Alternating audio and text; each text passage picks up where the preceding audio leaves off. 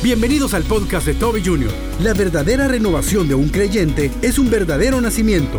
Renueva por completo tu casa y corazón. Entonces el proceso de renovación en nosotros, ¿dónde comienza? Comienza en el corazón. No vamos a poder ser buenos hijos, buenos esposos, buenos maridos. No va a poder serlo porque tiene un mal corazón.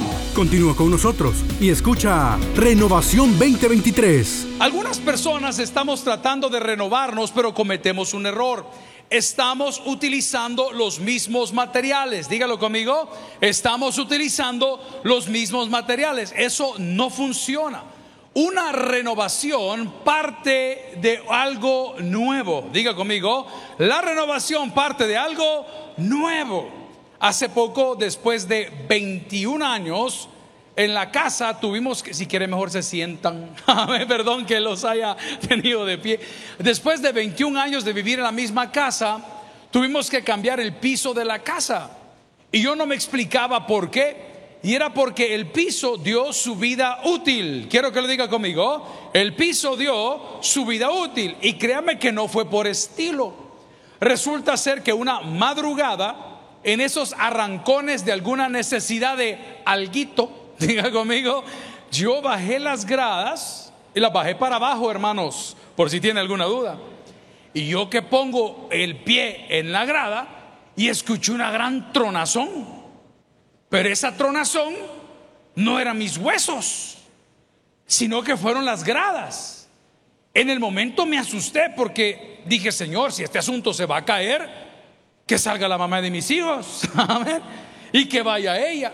Pero resulta ser que tan pronto puse el pie en una grada, el resto de las gradas le hicieron crac, crac, crac, crac, crac, crac, crac. ¿Cómo le hicieron? Amén. Se levantó absolutamente todo el piso. Eso a los señores que son maestros de obra o constructores dice, el piso se sopló. El piso se sopló. Ve a su vecino y dígale. el brother se sopló. Amén. Y vengo yo y dije, Señor, en serio, no estoy bromeando. A mí me asustó.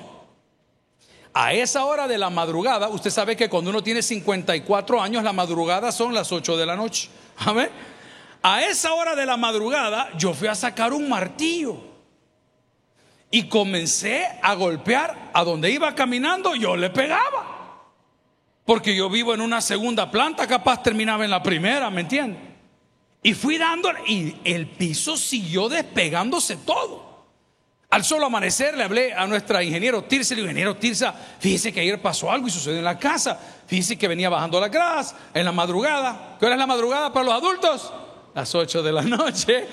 Y se despegó todo el piso y llegó ella y dice, pastor, ya le vamos a mandar a alguien. Y efectivamente mandaron un maestro de obra. El maestro de obra comenzó a darle por pedazos. Me dijo, no, pastor, no se preocupe, dijo. Solo aquí lo podemos hacer, hacemos la reparación. Y le digo, ¿y será que encontramos ladrillo del mismo que se compró hace veintitantos años atrás? Vamos a buscar algo parecido.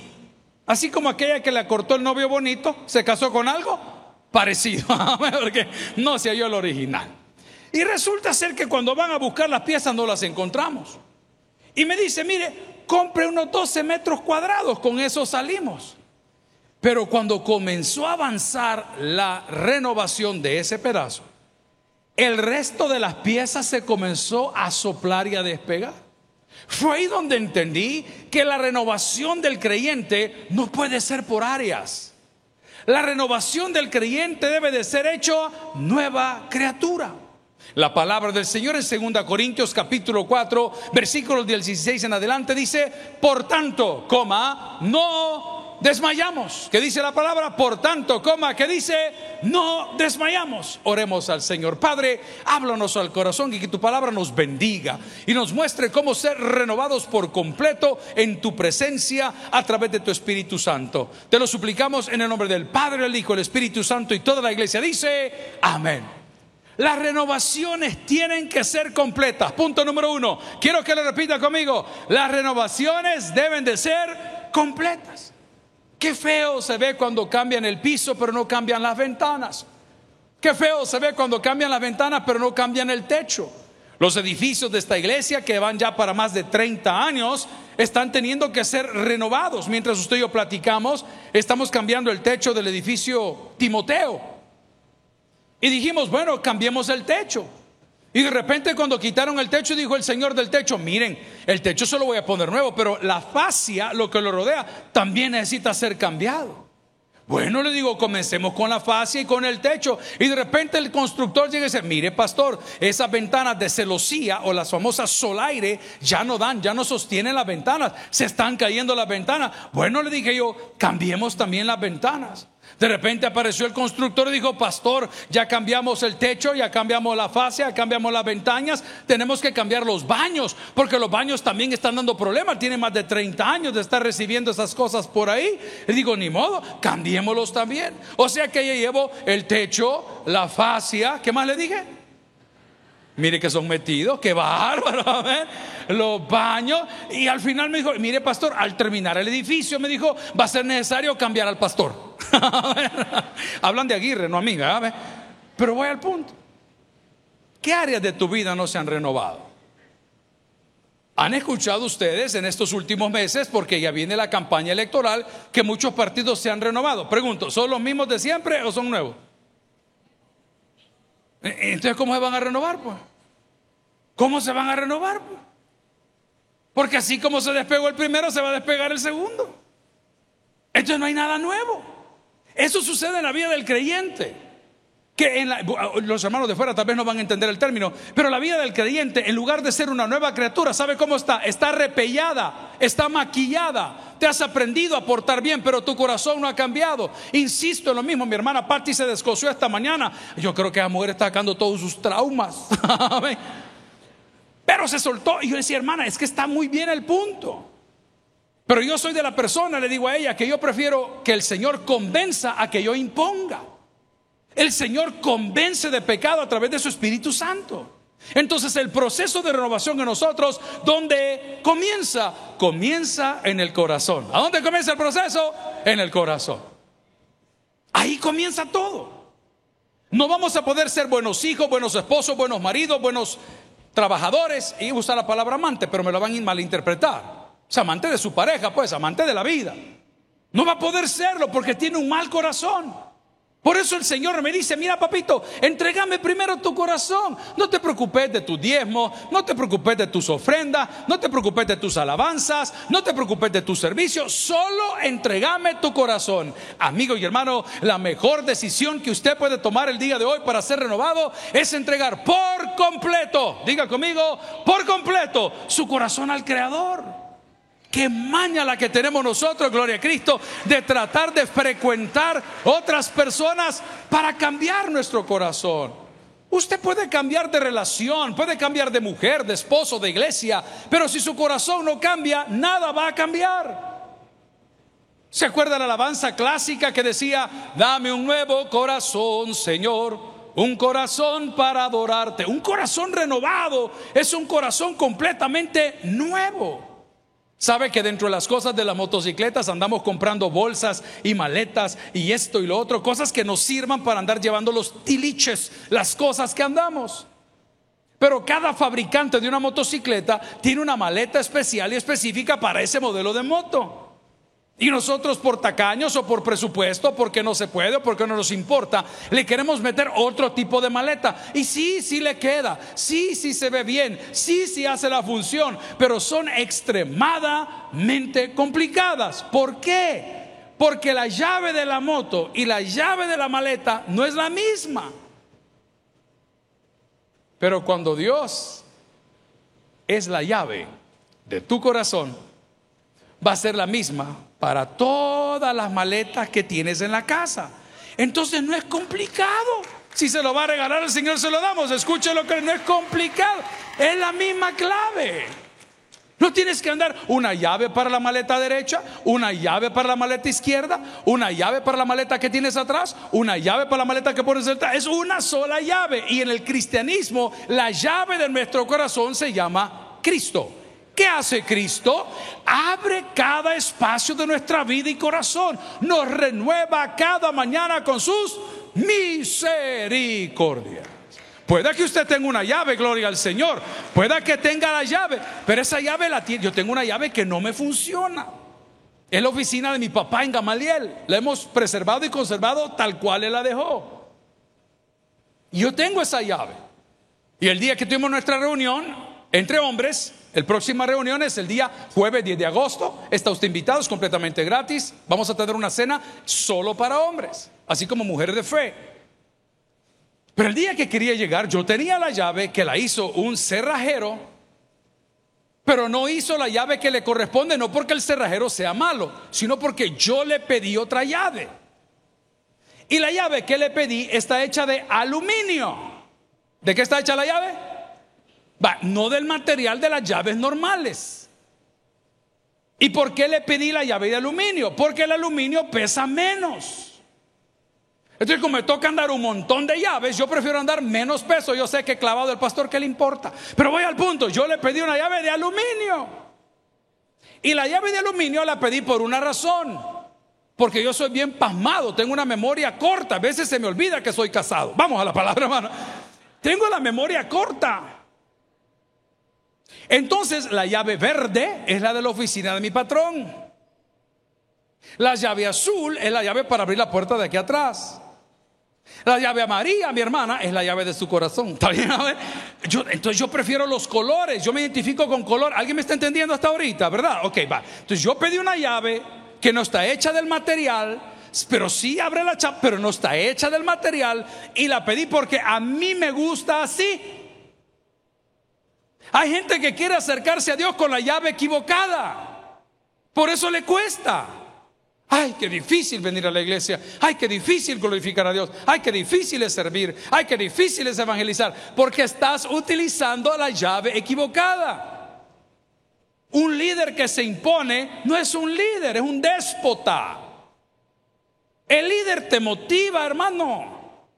Te hace un planteamiento y te dice, hijo, este es el camino y este es el camino equivocado. Tú decides por dónde te viene. Los dos te pueden llegar al mismo punto, pero aquí vas a sufrir y aquí vas a venir derecho. Le voy a dejar un principio que aprendió en la escuela o en la universidad. El punto más cercano entre una cosa y otra es una línea recta. Yo tengo un hijo que para manejar es súper complicado. Papá le digo, haceme un favor, llévame al taller del carro allá a Santa Tecla, hermano, y cuando menos siento, voy por el hermano lejano. Mira, le digo, ¿Y, por qué vas para acá? No, es que fíjate que del hermano lejano, se agarras la calle que sube por la cima y pasa por un supermercado y te vas por la parte alta, llegas por atrás de la colonia donde está la embajada americana, pasas por una calle con un montón de chuchitos que por ahí. Hijo, pero esto toma tres días. No, papi, pero es que es la mejor ruta. Me vale un pepino, es lo que puedo decir aquí. Siempre busca la línea recta. ¿Cuántos quieren resolver cualquier tipo de problema aquí? Ah, solo yo tengo problema. ¿Cuántos quieren resolver un problema el día de hoy? Déjese de paz, hombre. Hable en línea recta, hombre. Mire, fíjese que yo lo que sentí en un momento que me subía y me baja, uh, que me sube y me baja, ya no lo siento. Seale claro, te fui infiel. Hable en línea recta, hombre. Tanta vuelta que le dan lo llaman de recursos humanos. Su talento ha sido maravilloso. Lleva años en la empresa. Mire, deme el cheque, hermano. Deme el cheque, que ya me voy. Deme el cheque, hombre. Tanta casaca que me tiene que decir. Ay, el que no tiene novia anda buscando un atrayente, se le acerca y le da una pajística espiritual. Cuando era niño pensaba como niño, pero hoy tengo calentura de adulto. Ponme como un sello en tu recitando la Biblia el sinvergüenza. Si darle vuelta quiere, hombre. Sea directo, hombre. Renovar su corazón es la mejor decisión. No me vaya a ocupar los mismos materiales. No me vaya a maquillar el problema. Hay gente que tiene la mala costumbre porque tenemos un corazón aguado de no despedir a los malos colaboradores y los cambiamos de lugar. ¿Sabe qué hacemos? Cambiamos los problemas de lugar. He tenido unas conversaciones serias con mi equipo de trabajo este fin de semana y voy a abrir mi corazón con usted. Ninguna persona mayor de 35 años, varón o mujer, tiene nada que estar haciendo en jóvenes en Victoria. Son depredadores. ¿Escuchó la palabra? Fuerte. Y como pastor tengo que decirle, paren. Usted quiere un ministerio, véngase entre hombres. Usted quiere un ministerio, venga mujeres de fe. Pero si usted va a traer a sus hijos aquí y yo voy a permitir que depredadores entren ahí, estoy cometiendo un error. ¿Alguien entendió lo que estoy diciendo? ¿De qué se trata? Sea claro, hermano. Mire, yo con mis hijos me llevo muy bien. Se imaginará cómo me llevo con los amigos de mis hijos. Me llevo muy bien. Pero me veo ridículo, ridículo, de chaborruco, conviviendo y saliendo con ellos y vistiéndome como ellos y pensando como ellos. Madure, hombre. Renueve su corazón, por eso no avanza. ¿Por qué? Porque no ha querido renovar. Have patched. Usted lo que ha hecho es solo ha maquillado su carácter, ha maquillado su espiritualidad, ha maquillado ciertas cosas en su vida. Dios te ofrece algo nuevo. Vaya conmigo, no está en el sermón, pero vaya conmigo a Efesios 1:13. Si me colaboran ahí arriba, porfa, perdón que no se los envié. Vamos a ver qué dice la palabra en Efesios 1:13. Usted puede renovar su interior porque hay algo especial en su corazón.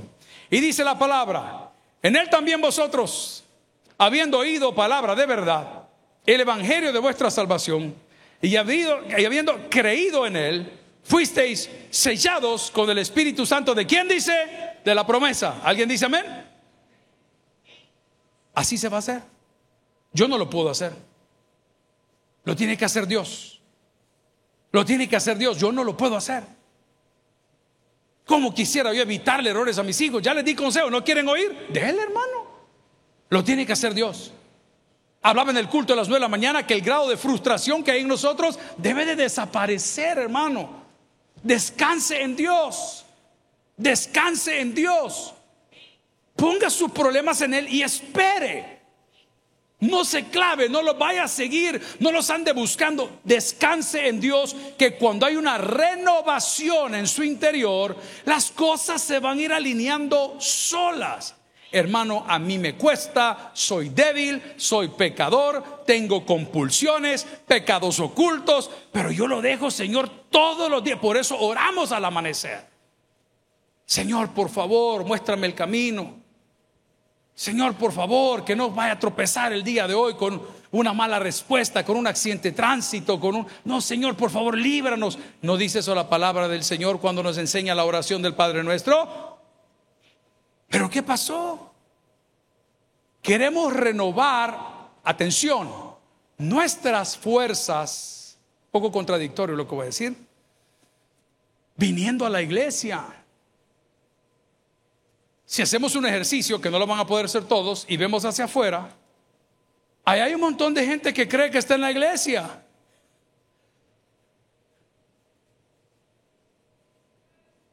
Y no están aquí. Y vinieron a las 5 de la mañana a barrer todos los parqueos y los pasillos. Gloria a Dios por ello. Pero no están aquí. Lo voy a probar con hechos, facts. ¿Por qué tropezamos los que siempre estamos sirviendo? ¿Por qué tropezamos los que nos ponemos los uniformes? Porque somos malos, no, si malos somos todos. Pero no es lo mismo venir que escuchar. En esta oportunidad te dejo un mensaje que no es mío. Estaba escuchando a la hija del pastor Rudy Gracia el día de ayer. Ojalá la podamos traer para mujeres de fe. Ellos tienen otra doctrina que respetamos, pero el mensaje es bueno. Y dijo la chica, ellos le llaman pastora. Dijo la predicadora, le llamo yo. Dios no quiere tiempo con nadie más que contigo. Ratito. Yo tengo tres hijos ahí, lo disfruto por igual, pero disfruto más cuando tengo tiempo individual. Tenemos otro tipo de conversaciones. Cuando los tres estamos a la mesa hablamos de cosas normales. Pero cuando nos quedamos solos los dos, o con uno de los tres, las conversaciones son más íntimas. Amigo, ¿hace cuánto tiempo no le regalas unos minutitos al Señor? Solito. A la iglesia se viene a alabar, a escuchar la palabra, porque la fe viene por leer. Amén.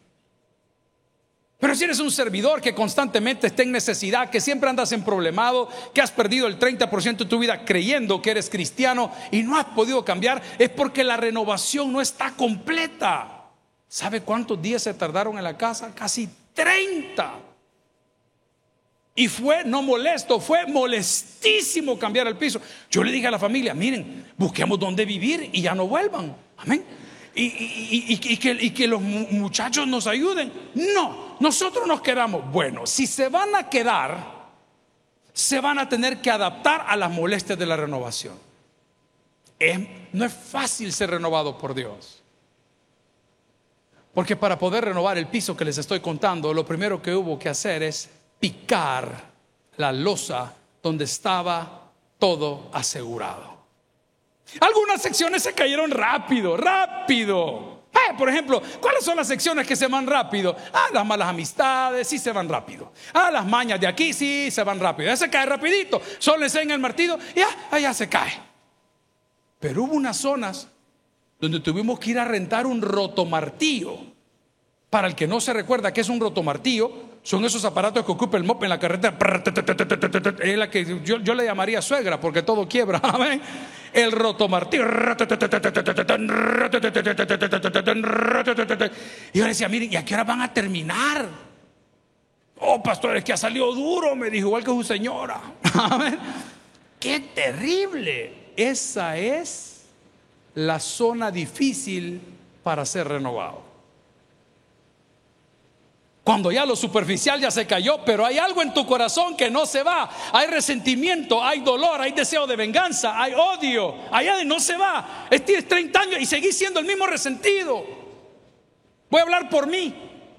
No le podés poner un like a cualquier pastor. ¿Saben qué hice esta mañana? A pastores que conozco, amigos, conocidos o no, a toditos esta mañana me senté casi una, 45 minutos.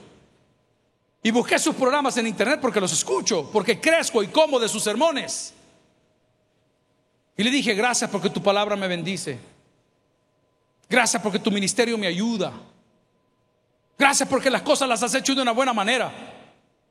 Amigo y hermano, no hay nada más hermoso que reconocer que hay personas mejores que nosotros sobre la faz de la tierra. ¿Sabes qué te da eso? Una gran satisfacción. No, mi hermano, no le tenga miedo. Usted no tiene comparación. Mi papá usaba unas palabras fortísimas. Ahí se las dejo sobre la cabeza. Y decía, te voy a enseñar a vivir conmigo, pero jamás te voy a enseñar a vivir sin mí. Han pasado seis años y muchos de nosotros que estamos muy cerca todavía le extrañamos. Antes llorábamos porque nos insultaba, hoy queremos que nos insulte donde quiera que esté. Padre mío, dinos algo, perro. Pero que, amigo y hermano, es que el problema de tu renovación carismática o carismaniática o bautista o pentecostal no está en tu uniforme ni en la bendita corbata. El problema está en tu corazón. Si eso es para Dios, el amor de corazón. Ahora le pregunto, yo entiendo, yo hablo el mismo idioma. Y yo tengo esta frase un poco fuerte que se las he dicho cientos de veces. Si usted se despierta y se ve en el espejo y no le da asco lo que ve en el espejo, usted se engaña a usted mismo. Nos hemos estancado y el agua estancada se pudre. Yo peleo con mi vocabulario, peleo con mis malos pensamientos, peleo con mis malas amistades, peleo todos los días. Digo, Señor, no nos vamos a rendir. Esa es parte de la fortaleza, no mía, no en absoluto. Yo estaría cómodo con todo lo anterior. No, es porque tu Espíritu Santo, con el cual hemos sido sellados, nos da el poder y la autoridad. Termine la renovación, hermano. Si ha cambiado el techo, cambie la fase, hombre. Si ha cambiado la fase, cambia las ventanas, hombre. Se ha cambiado las ventanas, cambie los baños, hombre. Se ha cambiado los baños, cambie las puertas, hombre. Pero somos un híbrido. Él es cristiano pero miente. Él es cristiano pero roba. Él es cristiano pero chupa. Él es cristiano pero adultera. Él es cristiano pero difama. Él es cristiano. ¿Y entonces qué somos? Ojo, si no se trata de hacer creer a otros que somos cristianos. Se trata de saber que somos sus hijos por lo que Él nos ha regalado. Quiero que vea un texto conmigo, 2 Corintios 1:22. 2 Corintios 1:22. Hoy nosotros podemos ser renovados porque Él mora y habita en nuestros corazones. 2 Corintios 1.22. Perdón que no se los diga ahí arriba, colegas. Y dice la palabra, el cual también nos ha sellado y nos ha dado las arras del Espíritu en nuestros... Va, entonces, el depósito de la fe no es en el cerebro, como los teólogos, que se pelean por todo. El depósito de la fe no es en tu bolsillo, porque Dios no vino a hacer rico a nadie. Dios bendice, por supuesto. El depósito de Dios no son tus obras, porque la Biblia dice que nuestras mejores obras para Él son como trapo de inmundicia. El lugar que Dios te pide hoy es el corazón. No te está pidiendo mucho, hermano. Los efectos de su presencia los vas a disfrutar, créeme lo que te digo. Hermanos, estamos en Houston con el pastor José y su equipo de trabajo. Y recuerdo que mis hermanos después de una prédica nos llevaron a comer a un lugar que se llama Tacos Bigotes. Así se llamaba. Y me pregunta el pastor, ¿qué quiere comer? Y cuando uno está de invitado y va a ser de choto, usted tiene que contestar lo que sea su voluntad. ¿Cuántos han probado los tacos de birria? Son fuertes, son fuertes. ¿Y la birria? Ese otro tema. la hermana que... Eso en El Salvador significa cerveza, hermanos. Entonces me dice, pastor, ¿qué quiere comer? Le digo, mire, pida lo que usted quiera, pastor, y nosotros compartimos, y su hijo y sus hijos son su equipo de trabajo maravilloso, son, son tremendos ellos. Y de tomar, ¿qué quiere? Me dijo. Entonces yo estoy acostumbrado a ver bebidas carbonatadas de las mexicanas, que no, no, hay sabor acá. A ver, voy a hablar de algunas bebidas carbonatadas históricas del Salvador. La crema soda. ¿Cuántos se acuerdan de la crema soda? Levánteme la. Ok, voy, número dos. La grapet. ¿Cuántos acuerdan? Amén. La grapet. La oranjal. Amén. Tic tac. Ah, no, no. Esa no. Esa no. Entonces yo quería pedir una bebida carbonatada porque es lo que yo conozco. Y me dice la esposa del pastor, Ana Elsie, trozo de mujer con este hombre, trozo de esposa, luchadora, brava. Pone en orden hasta el marido. ¿Alguien dice, ven aquí? Pastor me dijo, pruebe la horchata de arroz. Espérenme un segundo.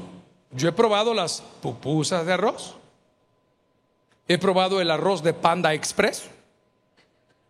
He probado el arroz del chuchi, que es ¿Ah? porque la bicha, ah, en los 80 la bicha fina comía camarones. ¿Ah?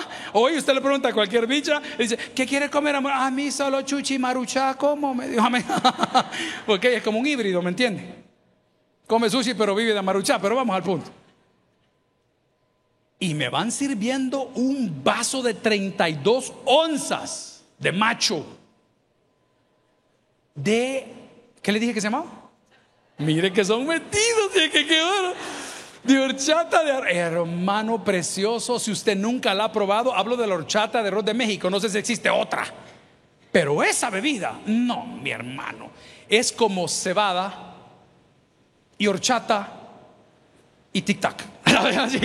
no es una gran cosa. Pero es que me yo dije, Señor Santo, qué increíble qué sabor. Ok, amigo y hermano, así es la ley de Dios. No la critique si no la conoce. Y aquí voy más duro. No la critique si no la practica. Porque no es su rol. La ley de Dios es, tiene un sabor a amor porque Él no te quiere fustigar, no te quiere arruinar la vida.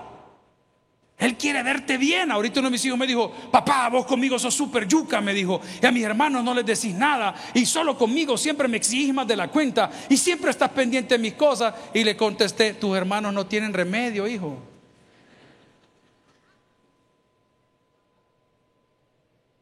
Tus hermanos no tienen remedio. Si te estoy socando es porque sé que tenés potencial, hombre.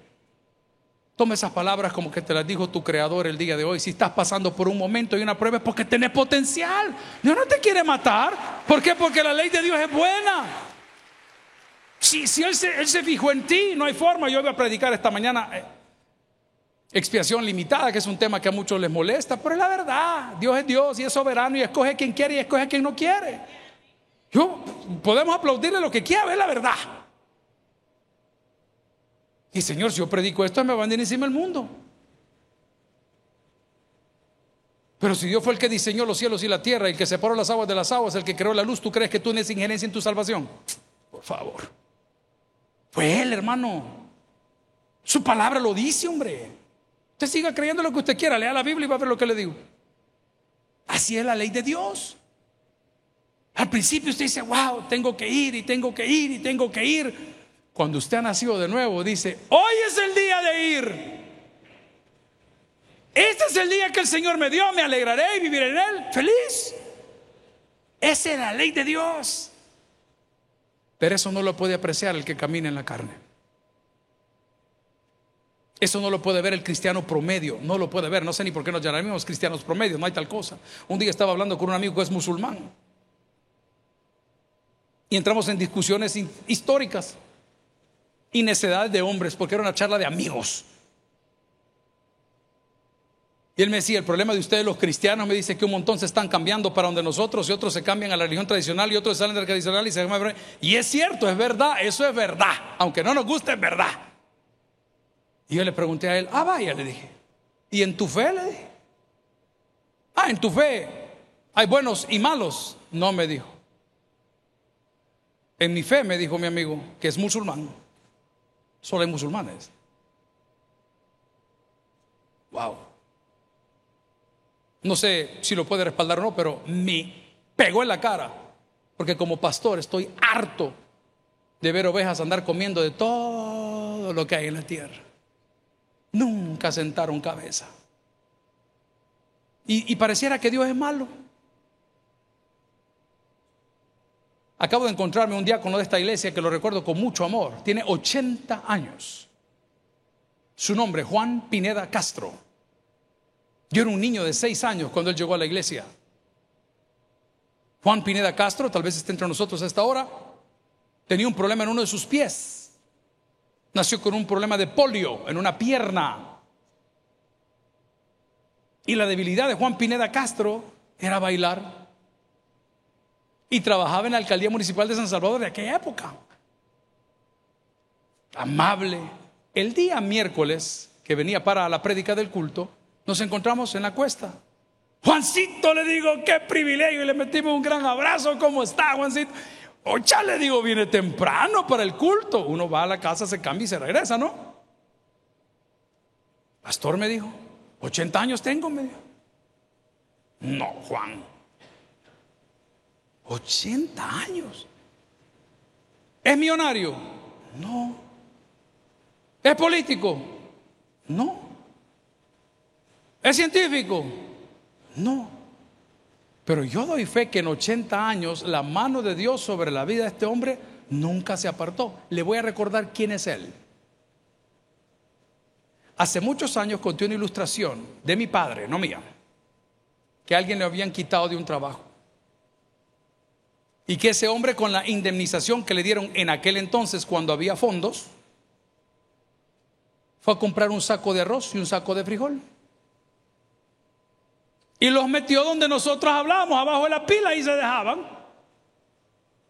Y comenzaron a pasar los meses y las semanas, no quiero ser exagerado de los años. Y cuenta nuestro pastor general que seguía comiendo de ahí. Un día vino a la oficina de mi jefe, estaba en esa esquina hace muchos años atrás. Y se iba a decirle, pastor, le dijo, mire, le dijo, fíjese que, mira, qué raro lo que me está pasando, pero yo tengo miedo. Le dijo, fíjese que desde que me pagaron compré un saco de arroz, un saco de frijoles y, y todos los días con la señora hemos estado sacando el huacal, le decimos la medida, ¿verdad? El huacal. Y pastor, eh, fíjese que el arroz y los frijoles no se han acabado. Y le dice el pastor con sus palabras, no sea bruto, le dijo con otras palabras, ni se te ocurra revisar el saco, pues seguirle sacando. Porque el aceite de Dios siempre fluye si tú traes más vasijas. Siempre fluye. Ese es el personaje. En 80 años ni su enfermedad, ni su despido, ni la necesidad lo ha hecho negar la fe, ni apartarse a otra iglesia. ¿Cómo lo logró, hermano? Te fuiste porque no te dieron el carro. Yo nunca le he conocido un carro a Juan Pineda Castro. Te fuiste porque no te dieron la sanidad. Yo nunca lo he visto caminar derecho. Pero tiene 80 años. Y viene a media semana a buscar su alimento espiritual a esta casa. Usted podría ir a su casa, a la casa de Dios, amén. Pero ¿cómo lo logró? Porque hay algo dentro de su corazón que es el Espíritu Santo que lo ha sellado. Número dos, se acabó el tiempo. Tú puedes renovarte por completo, porque ahora tienes una amistad directa para con Dios, por medio de nuestro Señor Jesucristo. Tu amistad para con Dios no depende de tus frutos, ni de tu iglesia, ni de tu conocimiento. No depende de eso. Dependió, depende y dependerá de la gracia de Dios. Quien dice que mandó a su Hijo a morir en la cruz por nosotros. Si me ayudan los jóvenes de ahí arriba, por favor, buscando Juan 14, 21, Evangelio de Juan, capítulo 14, versículo 21, tampoco lo tenía en el bosquejo, pero se lo pido de ida, Juan 14, 21. Ahora tenemos una relación directa con Dios. Y dice la palabra, el que tiene mis mandamientos y los guarda, ese es el que me ama. Y el que me ama será amado por mi Padre, y yo le amaré y me manifestaré en él. Es que yo no puedo, no, yo tampoco puedo. Yo no puedo cambiar piso, ni cambiar fascia, ni cambiar ventanas, ni cambiar puertas, ni cambiar baños. No, no, no, no, no es lo mío. Pero cuando topamos, llamamos al especialista. Dice, yo soy especialista en fascia. Yo soy especialista en techo. Yo soy especialista en baños. Yo soy especialista en piso. Yo soy especialista en estructuras. Ese es el Dios de la Biblia al cual alabamos el día de hoy. Él es especialista en todo. Por favor, atrévase el día de hoy, gloria sea Él, a renovar su casa y su corazón por completo. Pero yo no puedo, pastor. No, si nadie puede. Pero el Espíritu de Dios que habita en usted, Él sí puede. Ay, pastor, pero yo estoy difícil, no sé para dónde agarrar. ¿Y qué dice usted? Escucha al Señor. Dios tiene algo que decir. Y lo que tiene que decirte está en su palabra. Finalmente, una buena noticia. Jesús está contigo. No se vaya a desesperar. Búsqueme otro texto, que había mucho material aquí. Mateo 28, 20, si no me equivoco.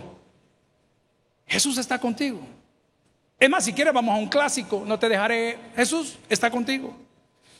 Enseñándoles que guarden todas las cosas que os he mandado. Léalo conmigo, punto y coma. Leámoslo juntos, ¿le parece? Ahí está en la pantallota bien grande. ¿Qué dice? He aquí, yo estoy con vosotros. ¿Cuántos días de la semana? Todos los días, ¿hasta cuándo? Sí se puede, hermano. Sí se puede, hermano. Veía a otro pastor, él se llama a sí mismo profeta, yo le llamo pastor. Y estaba orando en una congregación fuera de las fronteras patrias y pasaron algunos matrimonios. Y en medio de los matrimonios, el pastor se volteó y le puso la mano en un hombre, en un hombro a un hombre. Y le dijo, ponte de rodillas. El tipo, por alguna, por, por temor o por respeto, por lo que ha sido, se puso de rodillas. Su esposa estaba al lado. Y le dijo, te voy a pedir que repitas estas palabras conmigo en voz alta. Y el pastor, quien él se llama profeta, le puso el micrófono al hombre y le dijo, a partir de hoy te prometo ser un mejor hombre. A partir de hoy te prometo a honrarte como mi esposa. A partir de hoy, cuando este hombre comenzó a decir eso, esa mujer que estaba al lado se desarmó en llanto. Y usted dirá, pastor, usted está confundido, ¿verdad? ¿Usted cree en los profetas? No, yo creo en Dios. Y Dios habla como le ronca la gana. El día de hoy, si Dios ha hablado a tu corazón, te pido un favor. Permite que Dios lo haga. Permite que el día de hoy Dios inicie una renovación completa de nuestras vidas. No para vernos bien. No para que nos aplaudan y nos digan, ah, qué buen pastor. Sino para que juntos tú y yo disfrutemos de la auténtica gloria de Dios. El que tiene oídos para el que oiga, vamos a orar. Gloria a Cristo. Padre, gracias por tu palabra. Si el mensaje ha impactado tu vida, puedes visitar www.tabernaculo.net y sigamos aprendiendo más de las enseñanzas del pastor Toby Jr. También puedes buscarlo en las redes sociales, en Instagram, Twitter y YouTube como Toby Jr. Taber y en Facebook como Toby Jr. No te pierdas nuestro siguiente podcast.